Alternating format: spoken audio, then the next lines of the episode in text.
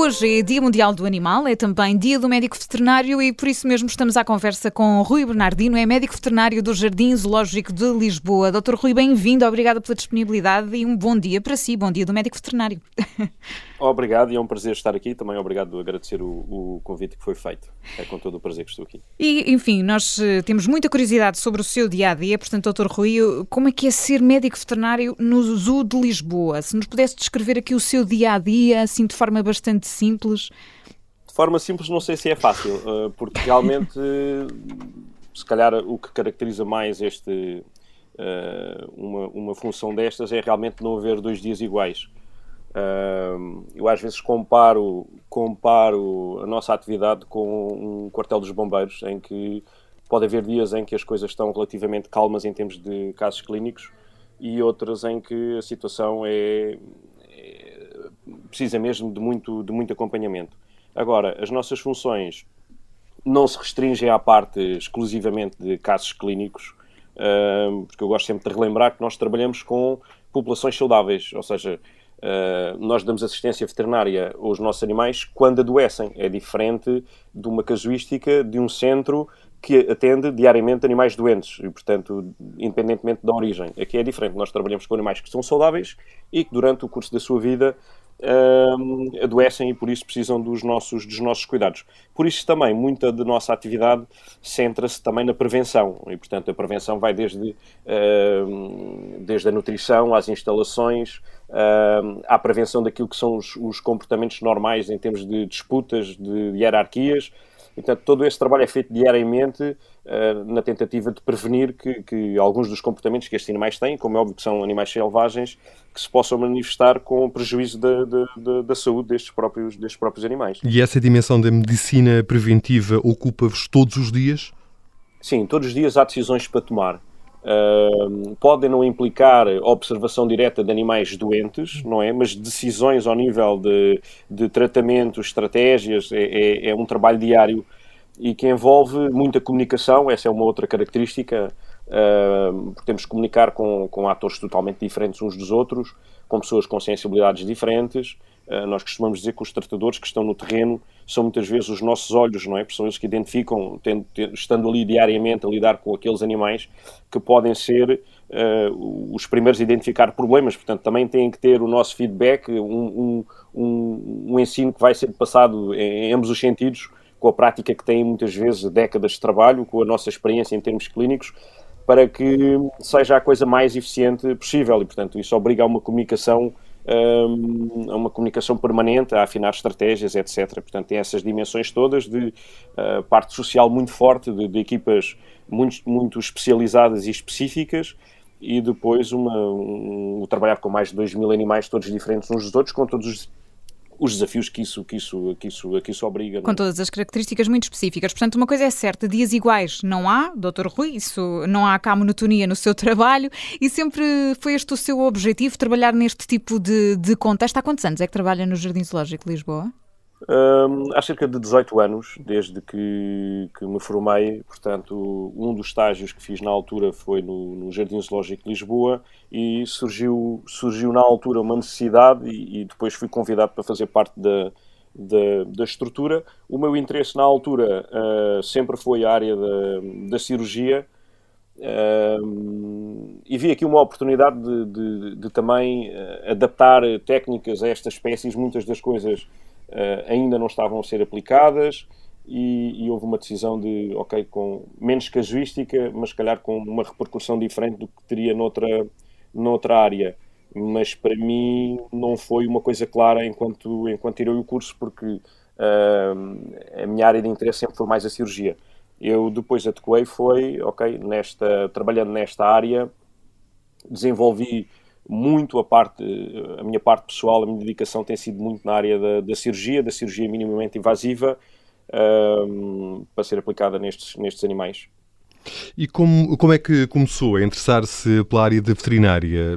Cresceu rodeado de animais? Foi um gosto que começou a manifestar desde cedo?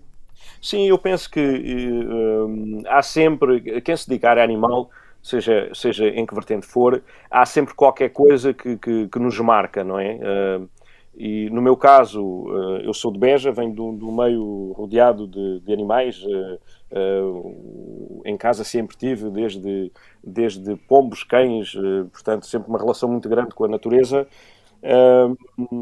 E, e, cedo percebi que tinha que ser alguma coisa relacionada com a vida, com a vida animal.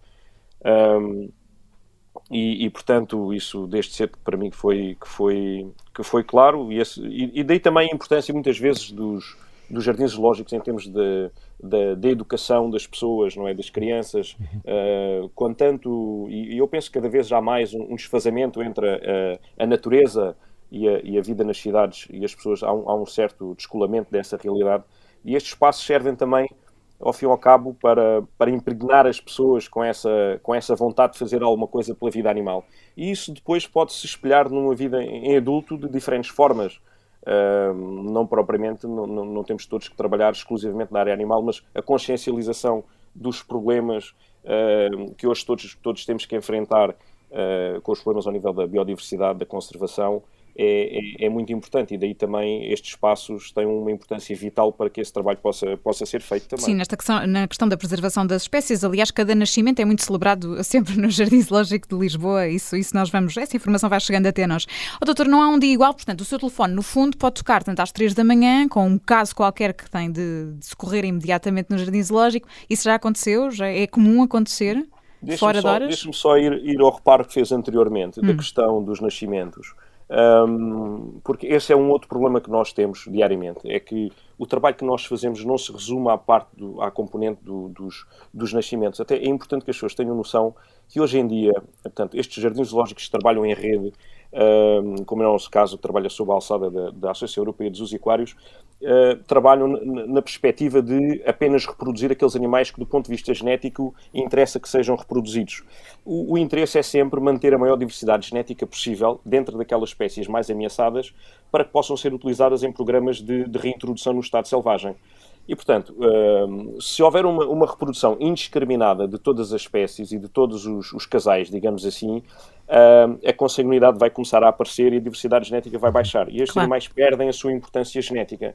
Ou seja, ao contrário daquilo que acontecia aqui, se calhar, há 20 ou 30 anos, hoje em dia não interessa reproduzir todos os animais e todos os casais.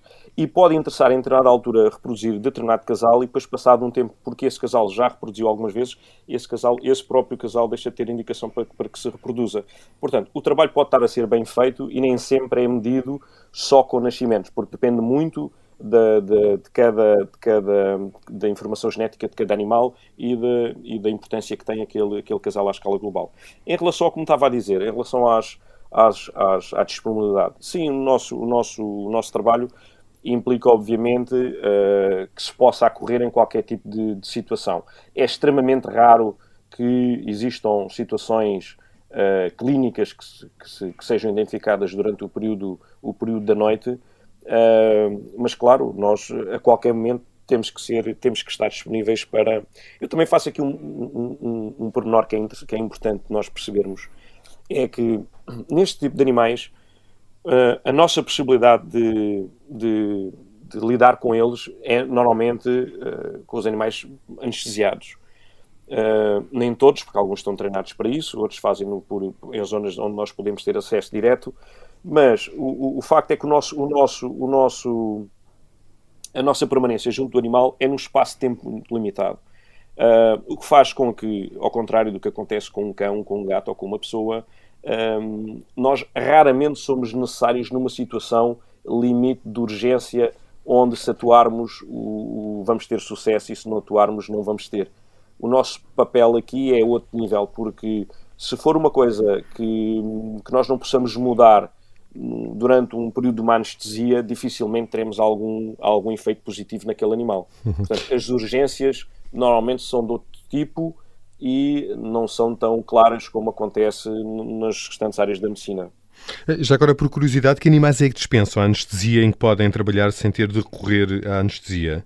Nenhum, nenhum deles dispensa, mas pode haver situações onde uh, podemos ter contacto direto um, sem ter que o anestesiar, seja para fazer injeções, uhum. seja para fazer colheitas de sangue. Uh, por exemplo, isso pode acontecer ao nível dos felinos. Nós temos corredores de passagem, por exemplo, no caso dos leões, nós temos corredores de passagem onde eles estão habituados a passar diariamente no, nas zonas interiores e por isso as zonas interiores são muito importantes, apesar de, do público só ter acesso a grande parte das zonas exteriores, mas todas as instalações têm uma zona interior uh, na qual nós podemos separar animais, uh, tratar animais, medicar, observar, etc.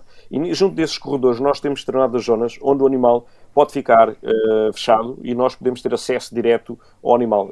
funciona quase como os troncos que existem para, para gatos, para aqueles gatos mais, mais rebeldes, e, e é possível fazê-lo. Alguns deles é possível fazê-lo por, simplesmente por comportamento, porque se aproximam da zona de, de, de trabalho, eh, se encostam e nós podemos fazer uh, administrações, podemos fazer observação da boca, etc., sem nunca haver contacto físico direto, ou seja, sem nunca correr risco desse tipo, não é? E doutor, qual foi o momento mais desafiante que viveu no Zoo? Eu imagino que 18 anos já a trabalhar no Jardim Zoológico tenha uma lista infindável de histórias que o marcaram, mas qual foi o momento mais desafiante, se pudesse escolher um?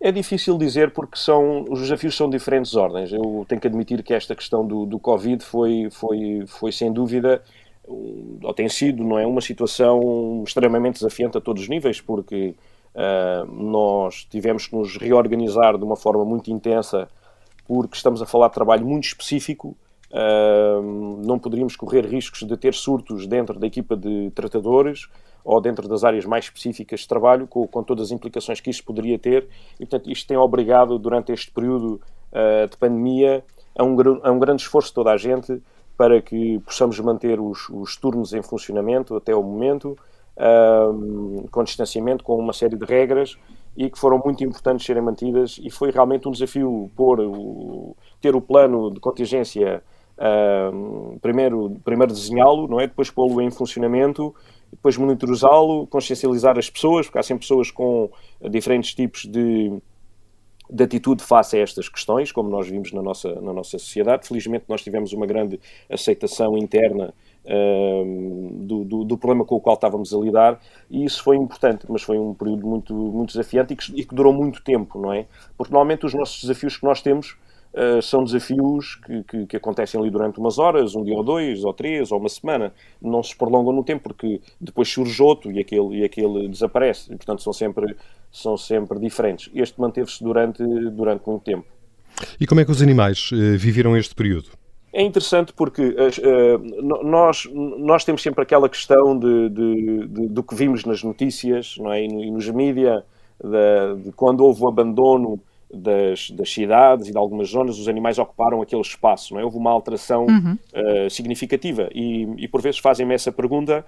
Um, e a pergunta faz todo o sentido. Simplesmente, qual é a diferença? É que os animais, nós, nós estamos estamos na natureza, por muito que não pareça, mesmo dentro de uma cidade, quando vamos a um parque, quando vamos à nossa rua, e o estabelecimento de fronteiras, mesmo que nós, eh, e limites territoriais, mesmo que nós não tenhamos consciência disso, nós fazemos diariamente com os animais. E, portanto, é esse o estabelecimento dessa, dessas, dessas fronteiras. A partir do momento em que nós deixamos de estar no terreno, os animais ocupam esse espaço, não é? Uh, a diferença é que num jardim zoológico o espaço físico deles está estabelecido. Uhum. Ou seja, eles sentem-se confortáveis na presença de visitantes, na presença. Porquê? Porque estão fora do limite do território deles se nós tivéssemos, se nós entrássemos dentro da instalação fisicamente, uh, e quando temos que entrar, vemos que, de facto, aí sim há uma, há uma alteração de comportamento da parte deles, porque nós entramos no território que eles próprios dominam. Uhum. Isto é tão assim que nós temos algumas espécies, e quem, quem nos visita percebe isso, espécies que não são perigosas, espécies que, que eles próprios quisessem, poderiam sair da instalação e voltar para a instalação. E não o fazem, porque estão mais confortáveis naquele território que ninguém os está a disputar.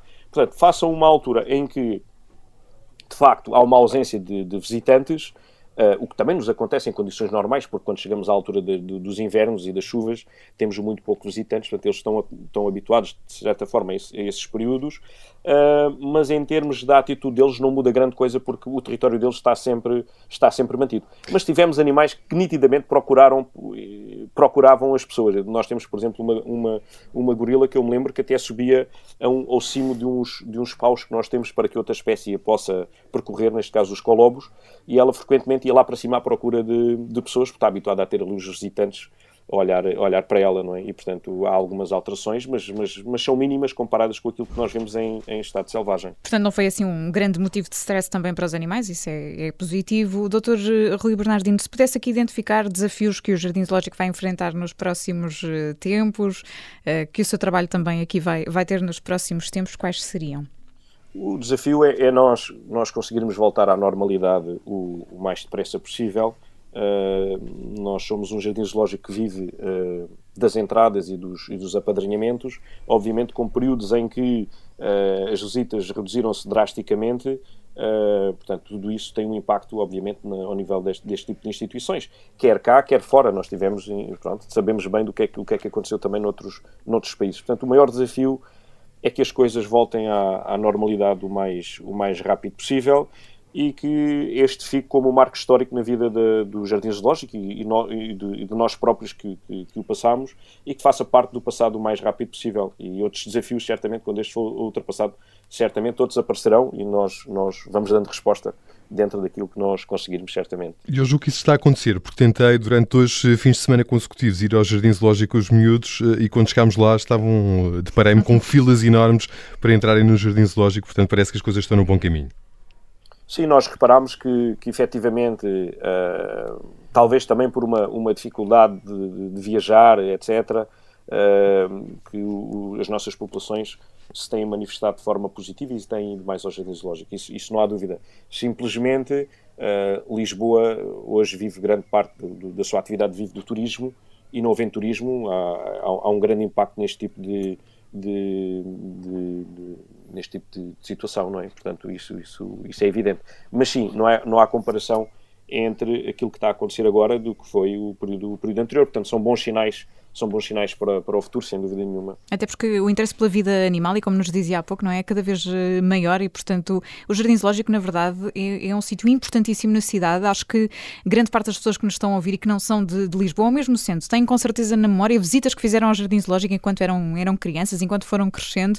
Há muitos adultos que, que se calhar nos estão a ouvir e estão a pensar, se calhar o que eu vou fazer esta semana é ir ao Jardim Zoológico, porque é de facto um sítio que, que nos desafia e que, e que nos sentimos uh, bem, porque estamos em contato com essas espécies que de outra forma não poderíamos estar, não é? Ainda com, com essa distância. Portanto, isso também é, é notório uh, por aí, não é? Sim, as pessoas têm que perder tempo a observar, que é uma coisa que nós, repare, cada vez que uh, se melhora uma instalação, é natural que os animais se tornem menos menos visíveis, não é? E, e, é importante que o público também acompanhe esta evolução, porque o Jardim Zoológico tem mais de 130 anos e, portanto, foi evoluindo ao, ao, longo dos anos, como é óbvio, as sociedades, elas próprias foram evoluindo e, portanto, nós somos um reflexo de, das sociedades como, como, é perfeitamente natural. Uh, mas hoje as coisas são todas muito rápidas, não é? As pessoas querem, querem, querem ainda me lembro do tempo da, da Expo 98, onde as pessoas entravam nos pavilhões só para ter o carimbo uh, nos passaportes que tinham entrado naquele pavilhão e pra, praticamente não, não, não o visitavam.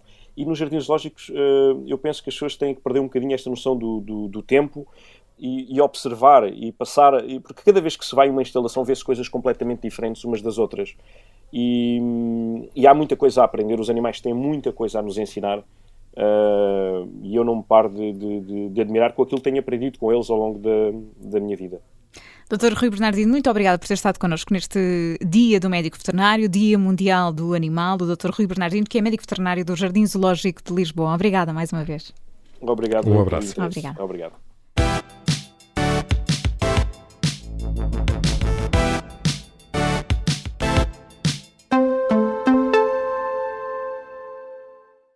Olá, eu sou Ana Filipa Rosa. Obrigada por ouvir este podcast. Se gostou, pode sempre partilhá-lo com alguém e ouvir a Rádio Observador. Estamos online, mas também no FM. Na Grande Lisboa em 98.7 e no Grande Porto em 98.4. Obrigada.